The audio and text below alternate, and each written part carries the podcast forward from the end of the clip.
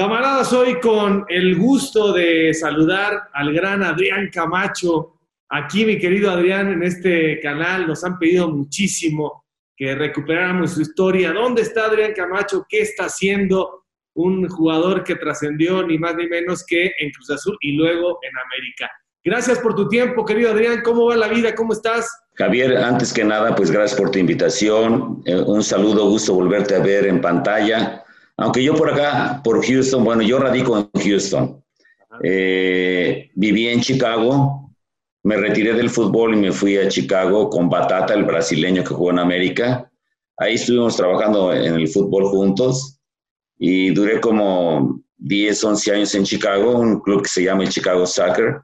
Ahí salió Michael Bradley cuando estaba chamaquito, nosotros lo entrenábamos a él.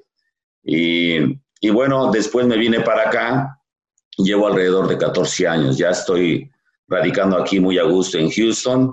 Eh, estamos haciendo, seguimos viviendo de la patada. Tenemos algún club, tenemos algunas escuelas privadas también y, bueno, alguno que otro negocito que estamos acá este, eh, también teniendo aquí en Houston. Pero estamos bien, Javier, ¿sí? Y gracias por tu invitación nuevamente. Oye, ¿y dónde dejaste a Batata? Pues Batata sigue en, sigue en Chicago, él sigue metido ahí en el fútbol. Ya sabes que esto no lo podemos dejar, es lo nuestro y, estamos al pendiente pues, del fútbol, tanto en Europa, en España, en, en Centroamérica, Sudamérica, en todos lados vemos fútbol y tratamos de aprender tomando cursos, etcétera, etcétera. O sea, estamos bien metidos y Batata es una de las personas muy bien preparadas. Eh, inclusive cuando yo viví con él, eh, eh, que estuvimos trabajando en, Chicago. Él habla súper bien el inglés, este, me ayudó muchísimo eh, mi, primer año que llegué ahí al Chicago Soccer. Y bueno, súper agradecido también con Batata, es una persona que estuvo muy al pendiente de mí y me empezó a orientar. Y bueno, igual cuando Cuellar estaba viviendo en Los Ángeles también, Cuellar también me ayudó muchísimo también en ese tiempo que yo andaba también por California. Y agradecido con toda la gente. Oye, Adrián, ¿y cómo está la familia? Cuéntanos, ¿tienes hijos? ¿Dónde andan? ¿Cómo va la vida en ese sentido? ¿Con quién vives? ¿Cómo están tus círculos de familia? Bueno, mira, eh, estoy casado con una mexicana, felizmente Adriana, mi esposa se llama Adriana, y tengo solamente una hija con ella que está por terminar la universidad, ella está en la universidad en College Station, eh, está estudiando mi hija, se llama Basni, está estudiando eh, eh, comunicaciones y ya este año termina la universidad. Eh, tengo un hijo en Chicago que es Adrián Jr., el mayor. Él es supervisor de un banco, le va súper bien a mi hijo y este, a veces nos vemos porque no es muy fácil estarnos trasladando, especialmente en esta temporada que ha estado complicado para todo el mundo, el COVID. Y, y, bueno, tengo a mi hijo Rodrigo, que es el segundo, vive aquí en Houston conmigo, es el director del club que tenemos. Y este, tengo tres nietos con él, Alex, Sofía y André. Y este, tengo también mi hija Stephanie, eh, que también terminó la universidad. Tengo a mi hijo Arián David, eh, que se dedicó al físico-culturismo. Eh, y en general, pues esa es básicamente mi familia. Nada más solamente ahorita por el momento tengo tres nietos. Ok, pero entonces, ¿son de tu segundo matrimonio los hijos? Así es. Sí. O sea, ¿tuviste hijos del primer matrimonio y del segundo? Sí, así es, sí. Ok. Así, mis, mis, mis, hijos que los adoro. Y, mis, y mi princesa es mi hija Barney, que es la, la, la, más chiquita, que ya tiene 23 años. Pasa el tiempo volando. Eres un abuelo muy joven, ¿no? Pues no te creas, ya, pues ya los años, de repente, yo llegué sin canas aquí a, llegué a Chicago sin canas y de repente lo ves, ya dices que rápido se pasa el tiempo volando aquí en, en, Estados Unidos, porque la vida es muy mecanizada, muy rápida, muy agitada y entre todo, pues nosotros tenemos nuestro espacio, tenemos la oportunidad de hacer algunos viajes cuando queremos ir a México o algunos otros lugares, pero sí, yo la siento que es, es diferente a nuestro país, a México, que lo adoro, lo extraño cuando no estoy en México, pues yo me hice en el fútbol, me hice en, mi país, en México. Adrián, a ver, recupéranos un poco de la información familiar. ¿En qué colonia naces? ¿Qué hace tu papá en ese momento, los primeros años de tu infancia? Eh, ¿Dónde conoce a tu mamá? ¿Cuántos hermanos tienes? Espero que todos estén vivos. Cuéntanos esos primeros años de tu, de tu existencia. Pues mira, mis papás, mi papá trabajó, mis papás son de Michoacán, un pueblito muy bonito que es de la esfera del mundo, se llama Tlalpujagua, adelantito del, del oro. Ellos nacieron ahí y eh, extraordinarios padres. La verdad que no pude haber tenido unos padres. Todos, normalmente todos hablamos que son los mejores padres, pero me tocaron unos excelentes padres. Mis padres no sabían leer ninguno de los dos. Eh, se, fueron a la Ciudad de México teniendo ocho, ocho hijos y, bueno, ya nosotros nos tocó, los más chicos nos, nos, tocó nacer en la Ciudad de México, fuimos trece en, total. Fueron, fuimos nueve hombres y, cuatro mujeres y yo soy el, el doceavo. O sea, soy el más chico, inclusive mi padre parecía mi abuelo pero ya, ya ahora sí como dicen, fui ya un volado ahí porque ya, ya fui el, el de los últimos, ¿no? Ya muy grande mi madre me, me tuvo y, y, bueno, ya ahorita mis hermanos han muerto tres de mis hermanos. De hecho, un hermano mío que siempre andaba conmigo en todos los partidos, entrenamientos y demás, eh, dos años mayor que yo, acaba de morir hace como unos cinco meses. Eh, murió de un stroke, un derrame cerebral.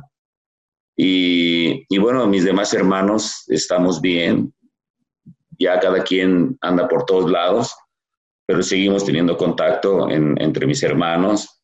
Y, bueno, la familia siempre fue muy numerosa. Y, bueno, este, esa es la que se compone mi, mi familia. Y bueno, yo desde muy niño, como yo era el chico, el varón, siempre mi padre me llevaba a la iglesia. Y, pero yo veía la, la problemática en, en, mi familia, ¿no? Y decía, hijo, somos muchos hermanos. Y es complicado. Yo vivía en una colonia que se llama la Colonia del Gas.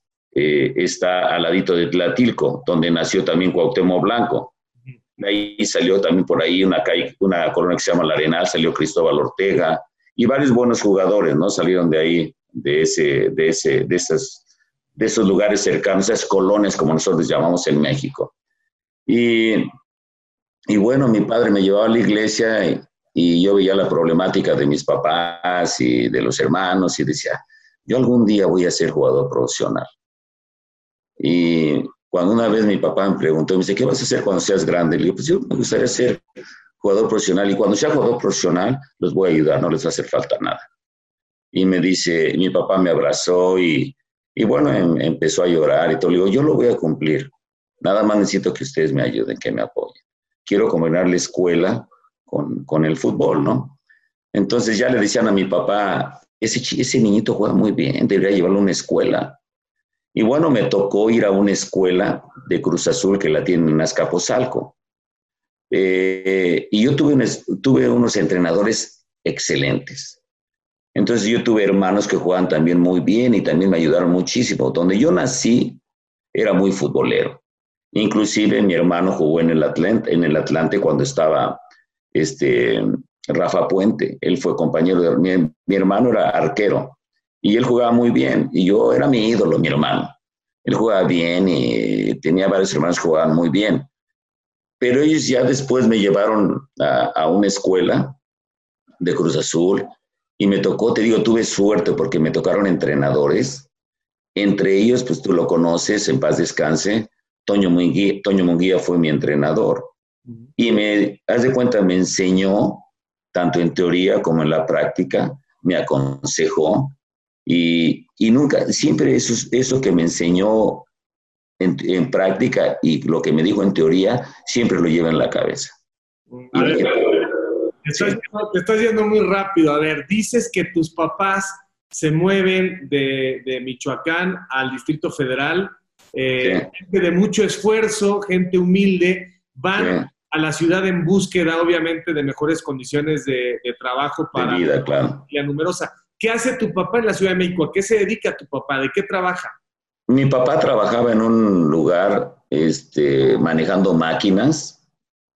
Eh, no me acuerdo ahorita exactamente qué tipo de máquinas, pero Eh, después mi padre tuvo un problema muy fuerte, eh, se fracturó la columna vertebral y, ella no pudo agarrar y trabajar mi padre, ¿no? Entonces mis hermanos le empezaron a ayudar a mi, a mi, a mi padre y mi, mi madre, pues como, como típica mujer a veces de, en esos años, se dedicaba al hogar. Nosotros, yo de niño, mi padre tenía una tiendita, era como un tipo de, de abarrotes, y, bueno, eh, de ahí nosotros pues tratábamos de pues, chamaquitos y todo, y queríamos agarrar el pan, queríamos agarrar los dulces, etcétera, etcétera. Entonces, pero, pero así definitivamente mis padres empezaron a salir este, adelante junto con nosotros, ¿sí? Ellos se dedicaron, era muy difícil porque llegar a la Ciudad de México era muy complicado.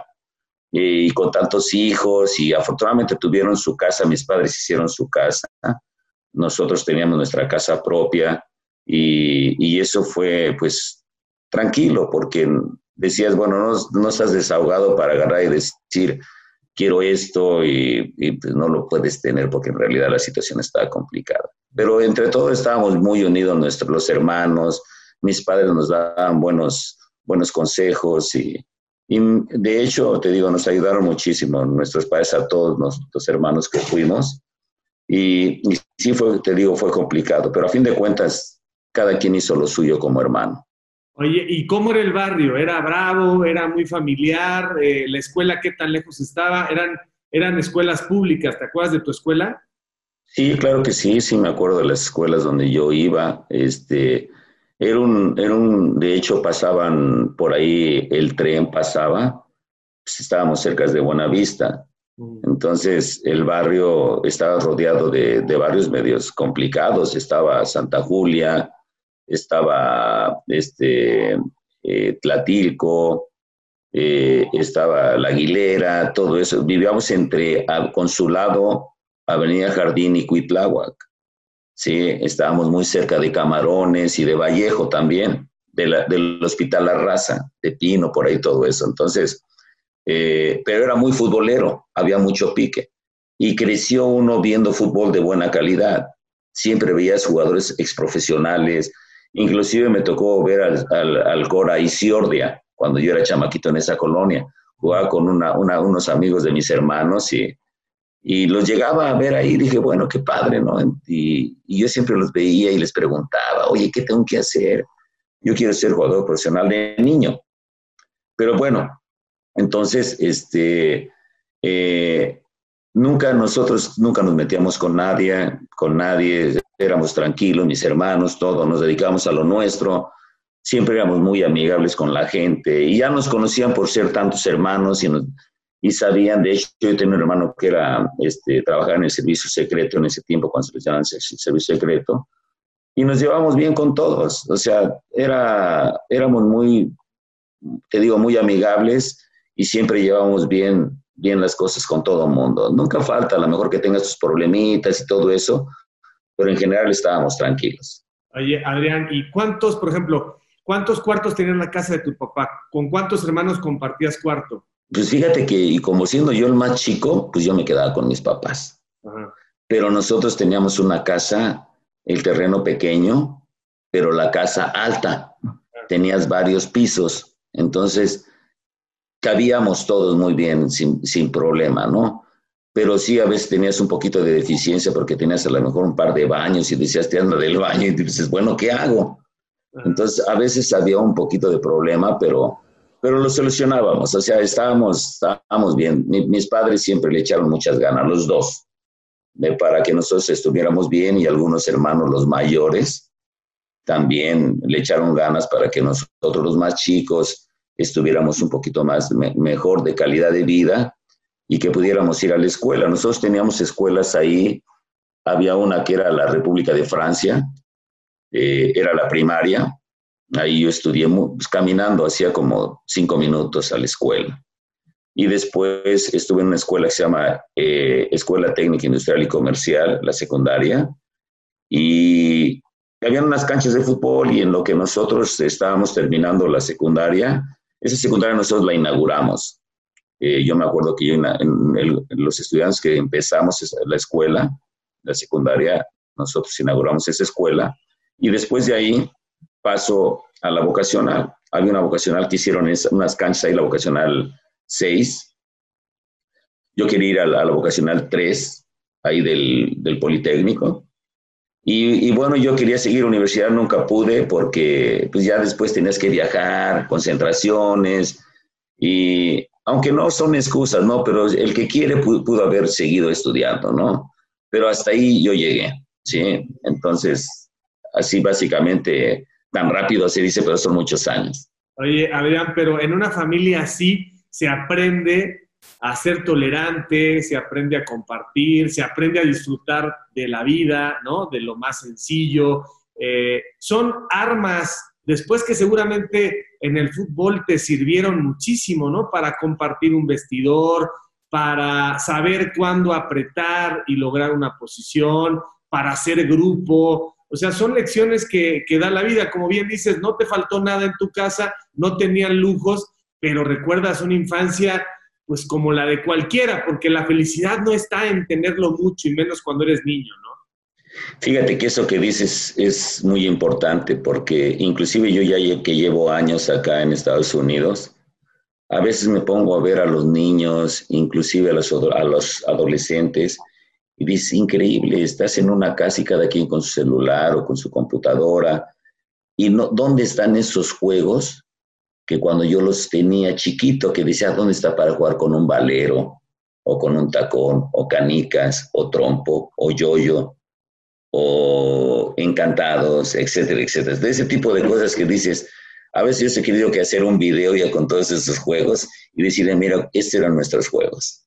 ¿Sí? ¿Cómo nos divertíamos? Oye, Adrián, y al principio, o sea, ¿cuándo te empiezas a dar cuenta? Ya me contaste, ya nos contaste que dijiste, yo voy a hacer juego profesional, pero seguramente desde los 5 o 6 años empezabas a tener una calidad distinta al resto de los jugadores, de los niños del barrio. Y la primera cancha, supongo que las primeras canchas son las de la escuela, de cemento y las de tierra, ¿no? O sea, primero hay que picar piedra antes de pensar en tocar una alfombra ya suficientemente lisita y verde, ¿no? Fíjate que nosotros vivíamos en, en la Corona del Gas, vivíamos en una callecita pequeñita, que no pasaban carros ni nada. Y haces de cuenta, pues, porterías pequeñitas con piedras o, o ponías algo para que fueran porterías pequeñas y jugabas con la pared.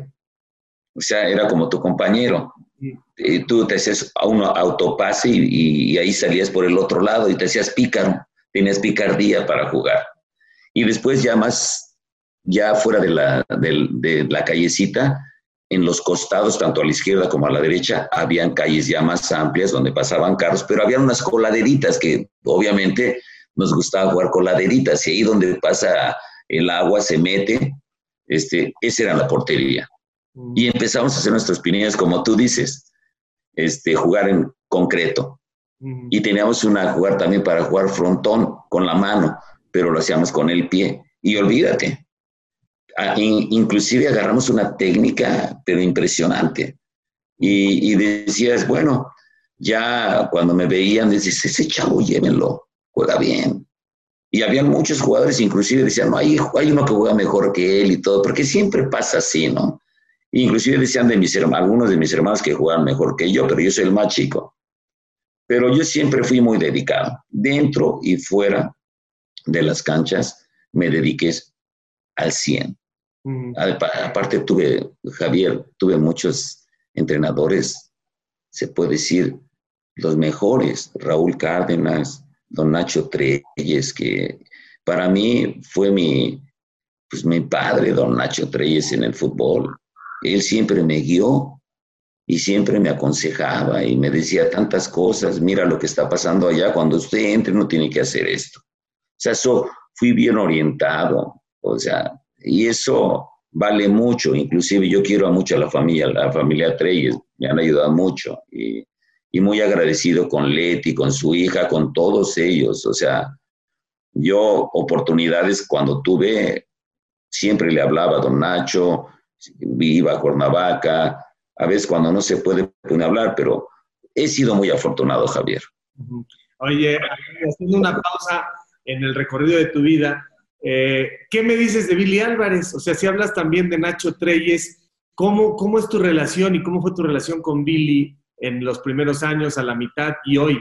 En realidad yo tuve la oportunidad de conocer a su papá, eh, extraordinario, don Guillermo Álvarez Cuevas, ¿no? A su mamá, en paz descanse, tremendas personas. Macías, ¿no? Macías.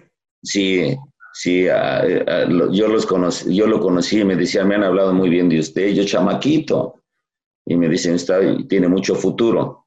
Pero, este, ya cuando, cuando conocí a Billy, que era nuestro presidente, Billy siempre ha sido para mí extraordinario presidente.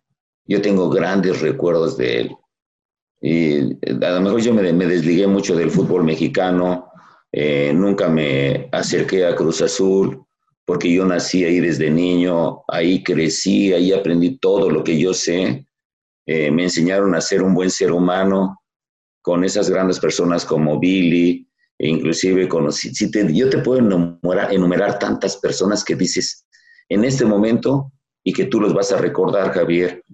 Por ejemplo, Alfredo es padrino mío cuando me casé, eh, este, don, este Garcés también, el señor Fernando Rojo, pero Billy siempre me, me, guió también. Cuando hice mi primer contrato con Cruz Azul, que quedamos campeones 79-80 con los Tigres, eh, terminé mi contrato. Y bueno, en ese, en ese año, yo creo que mi carrera fue mi mejor año porque eh, estoy nominado para tres Itlalis, me, fui campeón, me mandan llamar a la selección mexicana, estuve a puntito, a punto de jugar en el extranjero.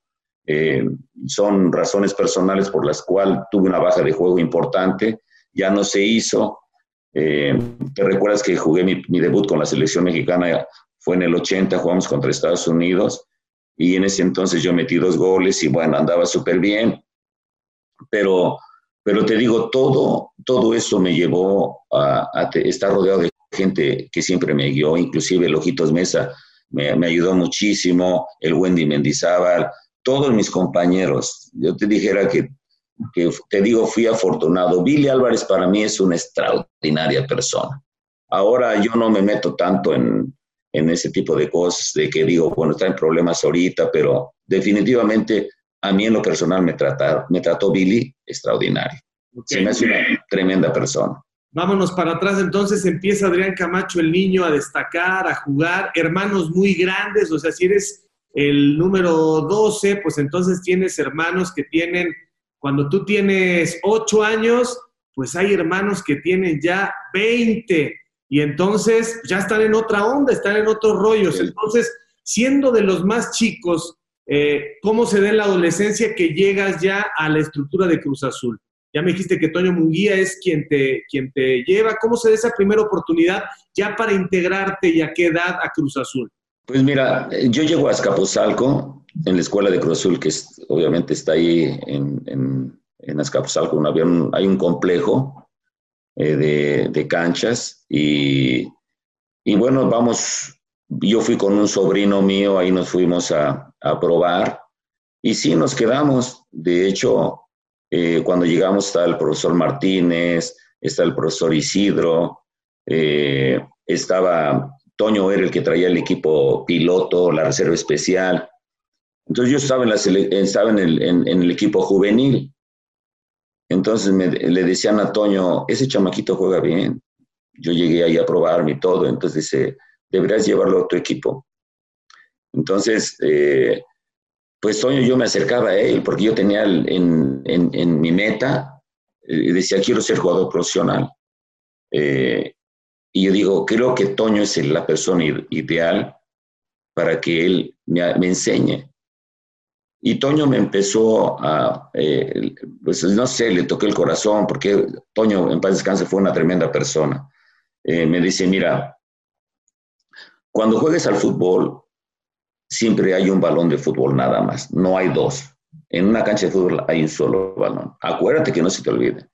Y lo dice, número dos, te va a gritar el entrenador, te van a gritar compañeros, te van a gritar público. Cuando ya seas jugador profesional, no le escuches a nadie, toma una buena decisión.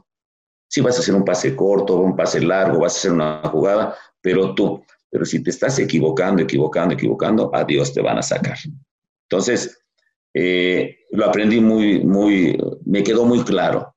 Y después me decía, normalmente cuando tú vas a, la mirada la tienes hacia el frente, él me decía, todos van a pensar que tú vas a dar el pase para allá. Tu visión periférica tiene que estar lista en general, 100%. Entonces yo agarraba y veía para el frente, pero la pasaba para el otro lado. Eso Toño me lo enseñó. Y eso lo llevé a cabo y dije, extraordinario. Me ayudó como no tienes idea, Javier. Entonces, de ahí después, este, no sé si quieres que continuemos de, seguir. ¿Cuántos años tienes ahí? Bueno, tenía como 13 años. Ok.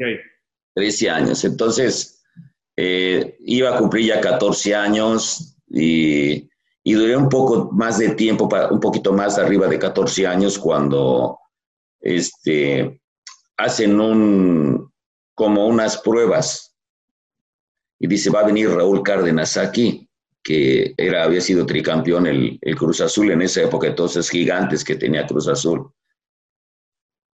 Y yo decía, no puede ser que venga don Raúl, que nos vaya a ver aquí. Y me acuerdo, en paz descanse, cuando, cuando lo veo llegar y digo, ese señor parecía gringo, porque era güero, ojos azules, y decía, híjole, y grandote, don Raúl.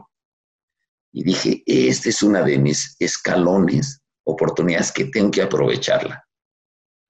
Entonces yo dije, me tengo que lucir. Y en ese momento, cuando empieza ya el, partido, pues no me salió nada, Javier, ¿tú crees? Nada.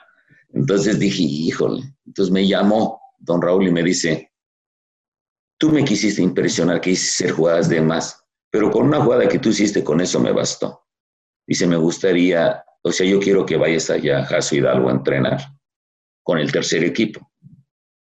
Entonces un, entonces, un grupo de nosotros, éramos como 14, 15, nos fuimos todos a Jaso Hidalgo. Entonces, había una competencia, Javier. Si estás hablando del tercer equipo, me acuerdo que estaba Toño de Gives, no sé si lo llegaste a conocer, estaba José Jesús Ramírez del Valle, estaba este, otro, no me acuerdo, un centro delantero, pero en la reserva también habían muy buenos jugadores. Y luego si hablas del primer equipo, el centavo se estaba yendo en paz descanse, centavo Muciño, pero estaba Eladio Vera, estaba Horacio López Salgado y Fernando Bustos. Mm. Dices, para llegar allá, híjole, qué complicado. Pero ese es un reto para mí. Yo me quedaba en las, bueno, llego a Jaso, mi mamá nada más me daba 25 pesos para que yo me transportara en, autobús de la central camionera para Jaso Hidalgo. Y llegaba y no me metían. Decía, hijo, me hablara, a regresarse otra vez. Y así. Entonces, este, había momentos de que decía, o me voy en autobús, tengo hambre o quiero comprarme algo para comer, pero si compro algo ya no me voy a regresar en autobús, voy a tener que pedir ray, en trailer me voy a ir, no sé. Alguien que me dé un ray. Entonces ya cuando me empezaron a ver y todo, dices, ese chavo juega bien. Este, la traía en paz descanse también el Feyo Hernández, traía el, el, este, la reserva. Entonces yo decía, híjole, tengo que agarrar y tengo que meterle, tengo que aprovechar. Digo, todo este recorrido que hago de mi casa, de la Corona del Gas hasta, hasta algo es mucho, es complicado. Y, y, para venir a perder el tiempo no es así. Mi madre con trabajos me da 25 pesos, tengo que aprovechar. Y, bueno, empecé a trabajar, a trabajar. Y un día don Raúl Cárdenas me dice, ah, salió un señor no sé si lo llegaste a conocer, Roberto Díaz. Él era, fue jugador también profesional, pero él era como el secretario técnico de Cruz Azul. Y sale, está el 10 de diciembre y afuera había una cancha, nosotros entramos afuera. Y sale, ¿quién es Adrián Camacho? Y yo le digo, yo. Y se vas a entrenar contra el primer equipo. Yo tenía 15 años. Iba a cumplir por ahí a lo mejor 16. Y me dice, este, eh, estaba don Nacho Treyes ya de entrenador, ya no estaba Raúl. Entonces don Nacho Treyes le dice, el que salió por mí, le dice, lo va a meter, vea lo que flaquito está, ve a Quintano, ve al Calimán, Sánchez Galindo, lo van a lastimar. Yo decía por dentro, pues ya no siga, porque no me va a meter. Entonces yo dije, híjole, está complicado. Y me dice, ¿no tienes miedo? Le dije, no. Entonces, me dieron una casa que era pesadísima, un azul, me acuerdo. Y, y yo dentro de mí decía, ahorita los voy a hacer que se rían de todo lo que voy a hacer. Sí, yo tenía esa confianza, me, tenía confianza en general, porque yo tenía tres aspectos que lo aprendí, que en el fútbol si tú los aplicas y los tienes, sales adelante, ¿no? Obviamente te tienes que cuidar en la vida, ¿no? De, como deportista, estás dentro del fútbol, tienes que cuidar. Tienes que andar muy bien físicamente, mentalmente y futbolísticamente. Yo creo que yo tenía esos, aspectos porque yo los, los aprendí y, y era hábil para jugar. Entonces, cuando ya me mete eh, don Raúl, este don Nacho, de repente yo le hacía túneles a, a, Quintano o le hacía al Calimán y el Calimán me decía groserías. Y yo decía, no le hacía caso. Se barría y me, y me seguía y no me alcanzaba. Y ese día me acuerdo que le metí tres goles al gato marín. Uh -huh. Y después ya terminó, haz de cuenta, llegaron sobre mí y me dicen, te vamos a meter al gimnasio, te vamos a meter a la casa club para que te alimentes mejor. Entonces ya llegó un momento de que me consideraron y, y yo me, iba a quedar, me quedé en la casa club ya les, obviamente les dije a mis papás, me, ya me tomaron en cuenta, me voy a quedar en la casa club. Pues no, Javier, pues que me salgo de la concentración y me fui a mi casa. Chavito, dije, no. Y mandó, mandaron a Paulino Sánchez para que fuera por mí a la Corona del Gas. Y se ve por él. Quiero hablar con él. Y me dice, ¿no que quieres ser jugador profesional? Yo, sí. Me dice, pero yo, pues que extraña, extraña a mi familia, mis hermanos, mis cuates y todo. Me dice, ¿quieres ser jugador profesional? Le digo, sí. Dice, bueno, si quieres ser jugador profesional, tienes que quedarte en la casa club y tu familia van a ser tus compañeros. Piénsalo. No hay sí o no. Yo, no, pues sí. Ahí lo entendí y empecé. Entonces, una vez jugamos en, en San Luis y me llevaron de banca. Y, y no jugué esa vez. Entonces, eh, Don, Na Don, Nacho ya me empezó a tomar más en cuenta cuando hubo un torneo, si tú te acuerdas, el torneo de Nuevos Valores. Sí, cómo no. El torneo de Nuevos Valores, nosotros quedamos subcampeones. Con la UDG nos ganaron en Haza. Pero se nos complicaba, es, hay muchas cosas que, que sucedieron. Después Cruz Azul, con el Pescado Portugal, traen a todos los amateos. Bueno, no a todos, pero trajeron a varios y, y, se nos ha complicado un poquitito más, ¿no? Poder, poder destacar, ¿no? Pero en los torneos nuevos valores, cuando terminó Don Nacho, le preguntaron a Don Nacho, ¿quién de los jugadores que, que hay en los nuevos valores lo va a usted considerar? Y iba pasando, dice Adrián Camacho, ese que quiero. Él, hasta ahorita el momento es el único que tengo. Uh -huh. Y ahí empecé, Javier. Ahí empecé, haz de cuenta, a, a cambiar, de hecho, no sé si tú te acuerdas del Potrillo Gutiérrez, el, el que era utilero que jugó profesional también. El Potrito, en paz descanse también. Una vez se iba a hacer una foto entre delanteros, defensas y todo el plantel. Y eh, pues yo no estaba en el plantel. Y me dice el Potro, ponte esta uniforme. Igualito desde el primer equipo, vete allá, sácate fotos con ellas. Digo, no, ¿cómo crees? Si yo no, yo no estoy en el equipo, en el plantel. Tú ve ahí, métete. Y me metí y fui el colado ahí me metí, saqué fotos, esas fotos las tengo, muy bonitas. Y, y, dices, bueno, todo eso me hizo seguir avanzando.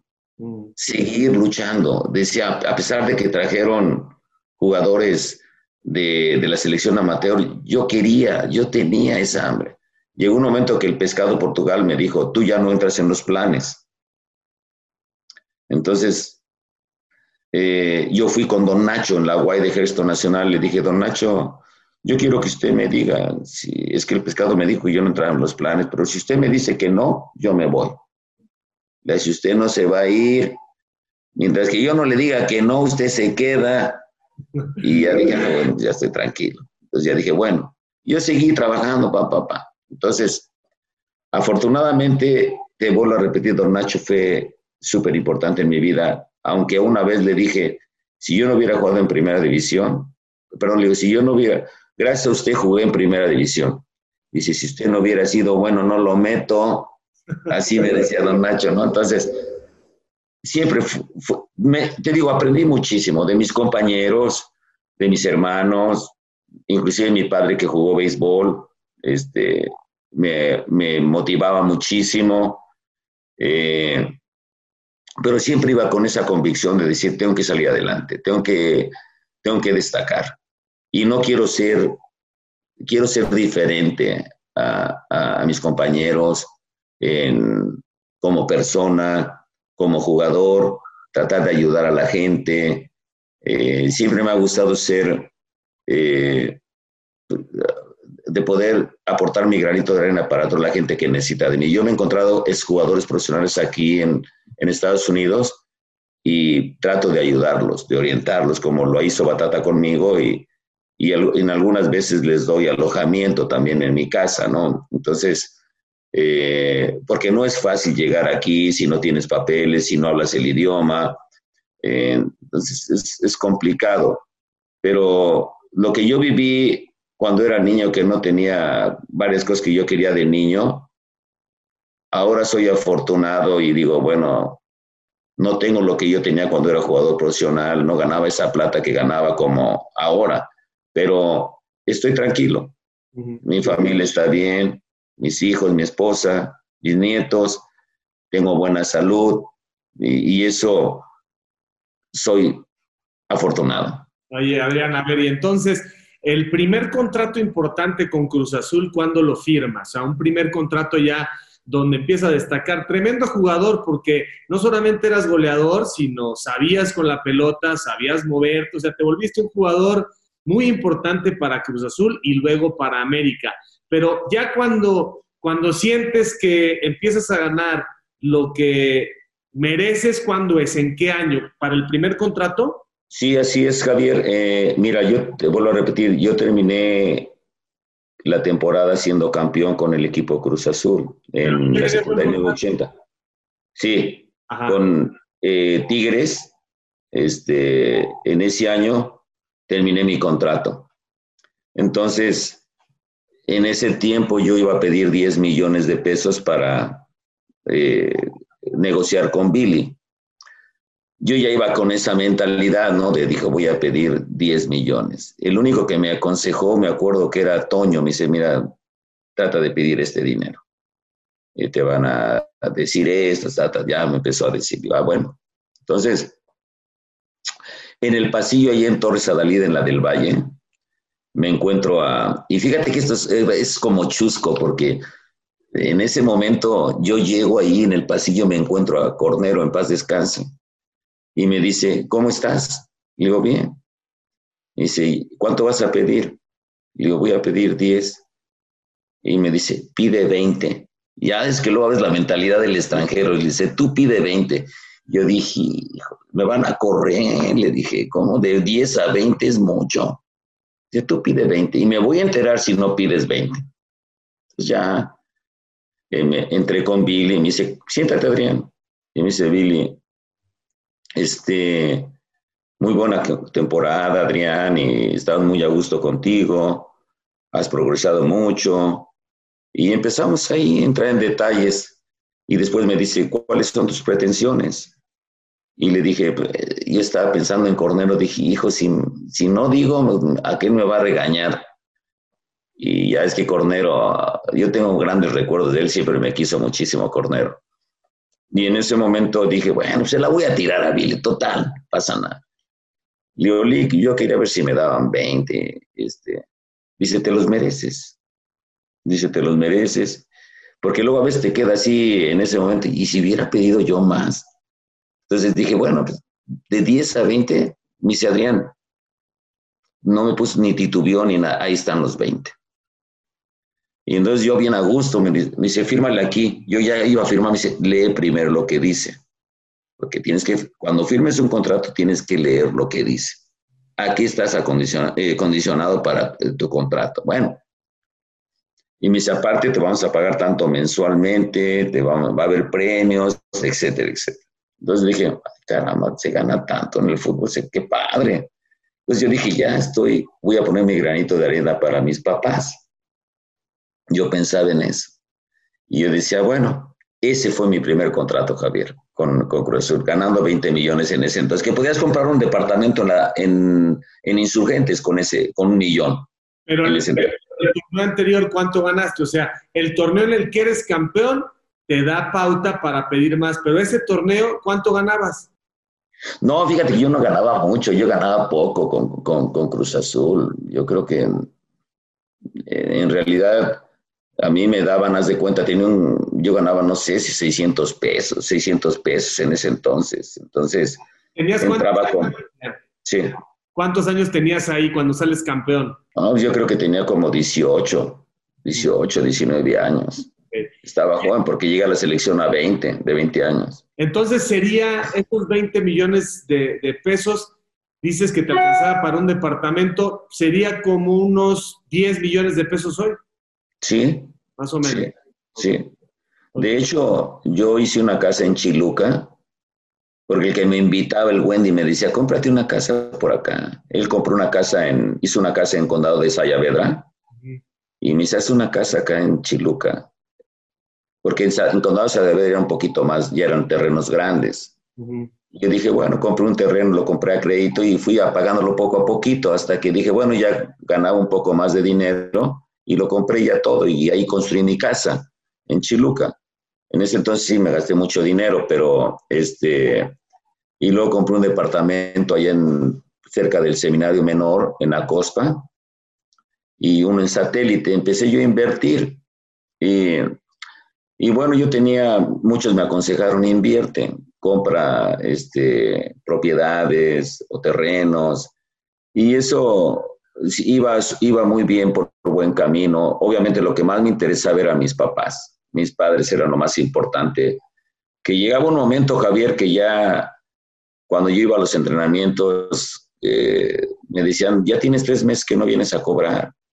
Pero yo ya agarraba, yo, yo dije, ya cumplí con mis papás y quiero estar al pendiente siempre de ellos. O sea, me interesaba divertirme, jugar y, este, entregarme como persona, como jugador, porque tienes un compromiso, no nada más tienes un compromiso con la familia, tienes un compromiso con el país, con la gente que le va a tu equipo, con, con el club que tú, que, tú estás representando. Y yo decía, tengo que, tengo que siempre prepararme bien, tanto porque mis padres me están viendo por televisión, fundamentalmente ellos cuando yo era soltero, y no quiero que sufran, yo quiero jugar siempre bien. Aunque nunca se te da que juegues siempre bien, ¿no? A veces tienes malos momentos, pero, pero yo decía, no quiero que sufren, que hagan malos comentarios míos, y tú que eres periodista, pues así pasa, ¿no? Entonces, tienes que estar preparado para eso, y, y yo me preparé siempre muy bien, siempre, hasta la, hasta la fecha. Yo te puedo decir, y te lo digo honestamente, yo no sé ni qué es un cigarro, ni qué es una copa, ni es ni drogas. Siempre he sido una persona muy sana. Eh, he sido muy dedicado cuando jugaba fútbol, muy profesional dentro y fuera. Y amo a mi familia, amo la vida, amo la gente que convivo con ellos y, y valoro cada momento que yo vivo, que Dios me da la oportunidad de estar en, este, en, en, esta vida. Y eso es básicamente lo que yo trato de dejarles un legado a mis hijos. Oye, Adrián, pues sensacional tu historia. A ver, pero tres preguntas así, tres en una. De niño, ¿a quién le ibas? Y luego, cuando se da el cambio a la América, ¿cómo lo procesas en la parte personal y en la profesional? O sea, en la profesional, pues hay que ir en la personal, seguramente, eh, si Cruz Azul te vio nacer, te construyó la afición, etcétera, fue un momento brusco, ¿no? Y a lo mejor en la, en la, calle algunos te lo reclamaron. Fue un momento que yo, yo me acuerdo, fue ¿cómo que Adrián Camacho se va a la América? Fíjate que tienes toda la razón. No por nada ha sido uno de los grandes periodistas que ha habido en el fútbol mexicano. Pero yo de niño, fíjate, te voy a platicar algo que, pues obviamente mucha gente no lo sabe, ¿no? Hubo un torneo de nuevos valores en el gimnasio Juan de la Barrera de box. Y mi hermano, el que te digo que acaba de morir hace cuatro años, eh, cuatro meses, él quería ser boxeador. y yo fui a, fuimos al gimnasio, estaba chavo, dije, ah, lo voy, voy a ir a ver a mi hermano pelear, apoyarlo y todo eso. Y ahí por primera, veo, por primera vez veo a Cruz Azul, que fueron a, inaugurar el, el, el torneo de, de, nuevos valores en el box. Y veo ahí con el pants que usa Cruz Azul bien bonito, me acuerdo un blanco con azules, rayas blancas a los, al lado de la chamarra, precioso. Dije, ese equipo, yo quiero estar en ese equipo. Ese siempre ha sido mi equipo. Cruz Azul, lo máximo para mí. No hay otro, no, no hay otro club o otro equipo que yo quiera como Cruz Azul. Ese es mi equipo, me voy a morir y va a seguir siendo mi equipo. Yo soy cementero porque ahí nací y ahí crecí y ahí aprendí muchas cosas. Ahora, eh, cuando paso a la América, antes de pasar a la América, yo ya estaba prácticamente ya había hablado con, con, este, con Tampico, había hablado con Carlos Reynoso para que me contrataran. Me dice, Carlos Reynoso, quiero que te vengas para acá en Tampico. Le digo, sí, ya, está nada más para estampar mi firma y, y ya irme a jugar a, Tampico. Eh, porque ya no entraba en los planes de Cruz Azul. En, en, ese año, 85, 86, ya no entraba en los planes de ellos. En ese tiempo, Héctor Pulido agarró el equipo. Y, y en ese entonces, eh, eh, el señor Fernando Rojo me dice, ven, métete a la oficina. Dice, le interesas a la América. Dice, no le digas a nadie. Dice, ya. Dice, ve, ahí te va a estar esperando en paz descanse Panchito Hernández y Gonzalo Carvajal. Dice, ahí nada más, ahí donde está la seguridad, das tu nombre y ahí te van a dejar pasar para que tú hables con él. Entonces, en ese entonces, Tampico, Reynoso, habíamos acordado, me iban a dar 80 millones en ese entonces. Entonces me dice, este, eh, llegué a la América, ya me estaba esperando Panchito Hernández y Gonzalo Carvajal, me pasaron a la oficina, ahí en donde entré en la América, ¿no? Y, y se pasa, Adrián. Dice, el zurdo López quiere, el zurdo López quiere que, que juegues aquí con él. Dice, ¿cuáles son tus pretensiones? Mira, nosotros vamos siempre al grano. Te hablamos de una vez como, como son las cosas, ni vamos a, ponerle ni a quitarle. A lo que dicen, como a lo que te truje, chencha. Entonces ya agarré y dije, ¿cuáles son tus pretensiones? Dice, no, pues, si me dan lo mismo que me, está, me va a pagar Tampico, adelante. Bueno, Panchito Hernández luego, me dije, te voy a dar 40, te vamos a dar 40, y salte, tienes esa oportunidad ahí en el estacionamiento, piénsalo pero tú no vas a ganar más que Cristóbal, ni vas a ganar más que Alfredo. Así me dijo que Cristóbal o Alfredo. Entonces me salí, ahí me dice, te damos media hora, piénsalo. Yo ya te estaba comentando, dije, bueno, es que si me voy allá, salir de la Ciudad de México y, y bueno, América es un equipo protagonista, gana títulos, hay premios, hay incentivos cuando hay, entras a la liguilla o campeonatos, etcétera, etcétera. Digo, bueno, Entré y le dije, sí, no, firmo por esa cantidad. Vale. Complicado el América, ¿eh? Complicado. Y ese es lo bueno, ese es, mira, por ejemplo, América siempre ha sido, al menos el tiempo que yo estuve en América, siempre hay una rivalidad este, entre todos.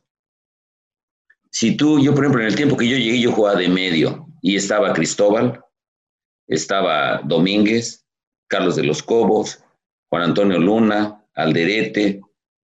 Había jugadores de muy buena calidad, todos jugaban súper bien.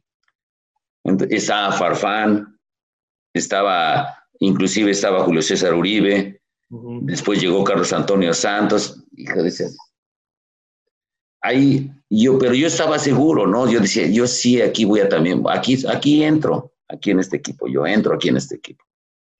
Entonces, me acuerdo cuando, cuando comíamos y estábamos ahí en la casa club, ahí en el, en el comedor en, en, América, Tena decía, a ver, tú, decía hasta con esas palabras, me acuerdo que decía, tú eres un cuinco como policía, ¿no? Dice, eres de lo más bajo porque todavía no, ni, has, ni eres seleccionado, no has sido campeón, ni has jugado en Europa, tienes que, a ver, Camacho, no, sí, Camacho, sí. Él decía, ya, ya jugó en Europa, ya, o sea que ha sido jugar allá eh, con, con, el equipo, ¿no? Y decías, ya fue campeón, ya, este, eh, ya él le tienen que obedecer. Era algo así como para divertirse, ¿no? Pero llegó un momento de que se hizo complicada mi estancia en el América, mi primer año. Corren al zurdo López, entra Cayetano Rodríguez. A la fecha 10 lo corren a Cayetano Rodríguez. Yo estaba en la banca, llegó Jorge Vieira, en paz descanse. Entonces, don Jorge Vieira, yo me le acerqué le dije, don Jorge, dije, mire, yo soy Adrián Camacho. Le dije, sí, ya sé que tú eres Adrián Camacho. Y me, dije, me han dicho que muy bien en Cruz Azul, pero aquí en el América no has rendido. Y nada más déjeme comentarle unas palabritas, si me lo permite. Véame cómo entreno, véame cómo juego. Y si algún día se presenta alguna oportunidad, considéreme, tome en, si me puede tomar en cuenta, se lo voy a agradecer. Y bueno, así estuve tres meses en la banca y un día jugamos en el 3 de marzo y el equipo perdió nuevamente. Y ya me abrazó en la media cancha y me dice, vas a jugar todo el siguiente partido. Y ya le dije, eh, pues dije, qué bueno, ¿no? Yo de entre mí dije, esta es mi oportunidad. Porque siempre las oportunidades se te presentan, a lo mejor muy pocas, pero hay que aprovecharlas. Y yo ni sabía ni con quién íbamos a jugar, porque estaba desconectado, o sea, iba con el equipo, pero yo decía, no me tienen como supuestamente congelado, no sé, dije, bueno, ni hablar este, tengo que seguir trabajando, como yo lo sé hacer. Y, y era el clásico Javier, América Chivas. Y en ese momento don Jorge ya me había dicho, te voy a meter.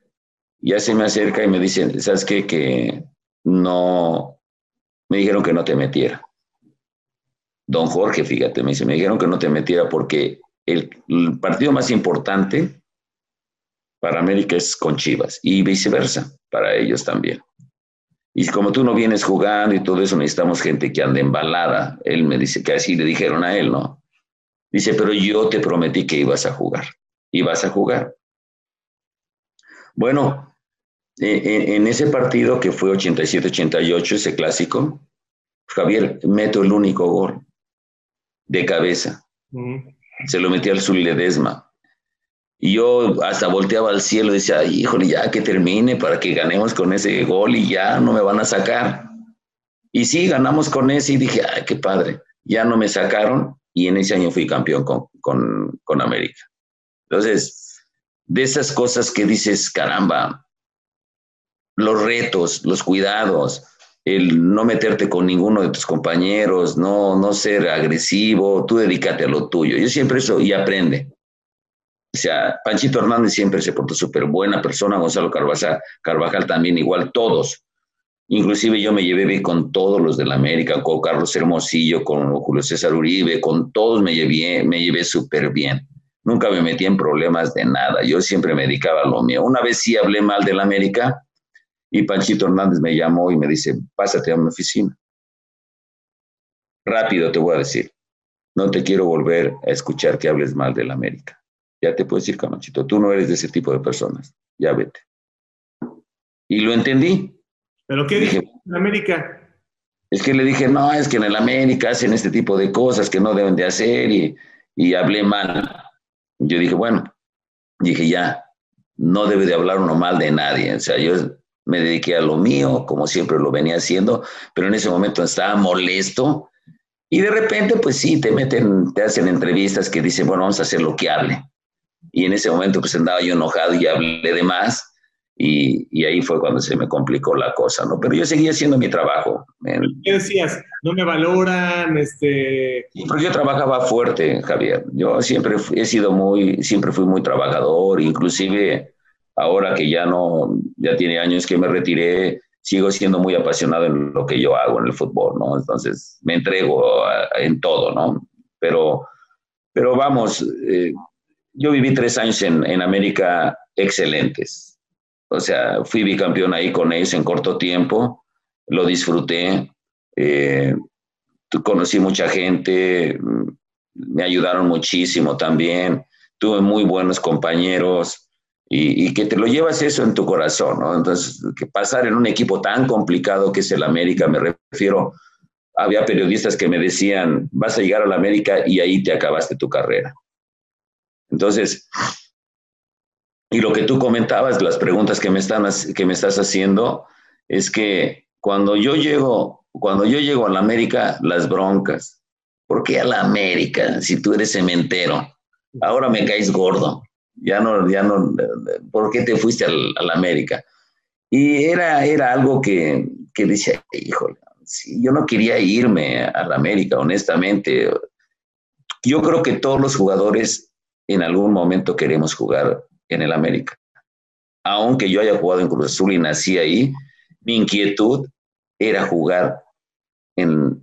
De niño quería jugar en las Chivas, porque eran puros mexicanos. Mm. Inclusive me querían cuando yo jugaba en Cruz Azul, pero no me dejó ir Cruz Azul. Pero cuando estaba yo en el Cruz Azul decía, yo quiero jugar en el América. Y fíjate, Javier, tú que estuviste también ahí eh, de comentarista, eh, yo agarraba y decía, en Cruz Azul pasan una vez un gol y ya no. Y en América te pasan todas las repeticiones por todos los perfiles. Decía, qué padre. Yo decía, qué padrísimo. Que me pasan de aquí y allá y todo, de, espaldas, de perfil, de frente, de todo. Y lo pasan. Y era, era, era padre, era muy bonito. En América viví tantas cosas muy bonitas. O sea, que lo disfruté, como los equipos que jugué, como Irapuato, Santos, lo disfruté. Entonces, muy a gusto. Adrián, pues pocos pueden decir campeón con Cruz Azul, campeón con América, pocos pueden tener una historia de tanta superación, de sobreponerte a todo, y para eso son estos videos, para que la gente dimensione que detrás del éxito, detrás de una carrera muy fructífera como la tuya, no hay cuentos, hay disciplina, sacrificio, pasión, Qué bueno que, nos concediste este tiempo. Te mando un abrazo a la distancia y conocí algunos datos, pero otros son fantásticos, grandes anécdotas. Y muchísimas gracias por tu tiempo, Adrián. En el camino andamos. Javier, eh, de antemano, antes que nada, me da mucho gusto verte, te ves muy bien. Eh, te agradezco que me hayas tomado en cuenta eh, en, esta, en esta entrevista y cualquier cosa que se te ofrezca, estamos a tus órdenes en Houston. Y bueno, yo sí quisiera por último comentar algo y decir a la niñez eh, y, juventud que si algún día quieres hacer algo, pues que lo hagas con, con entrega, con disciplina, aprendas, escuches y dedícate en lo que estás haciendo, ¿no? Entonces, especialmente con estos problemas que hemos estado teniendo en el mundo, como el COVID, eh, que la vida nos ha cambiado sé buena persona, buen, sé buen ser humano, buen hijo, buen amigo, en todos los términos, si nos dedicamos a lo nuestro, yo creo que vamos a estar muy tranquilos, en paz con nosotros. Javier, de antemano te agradezco por todo, Javier, y me da muchísimo gusto verte. Un abrazo. E igualmente, querido Adrián, en el camino andamos. Muchísimas gracias. Así que, camaradas, por favor, no dejen de seguirme a través de todas mis redes, de suscribirse a mi canal, dale a la campanita, dale like. No te olvides de dejarme tus comentarios, yo mismo estaré respondiendo. Cambio y fuera, camaradas.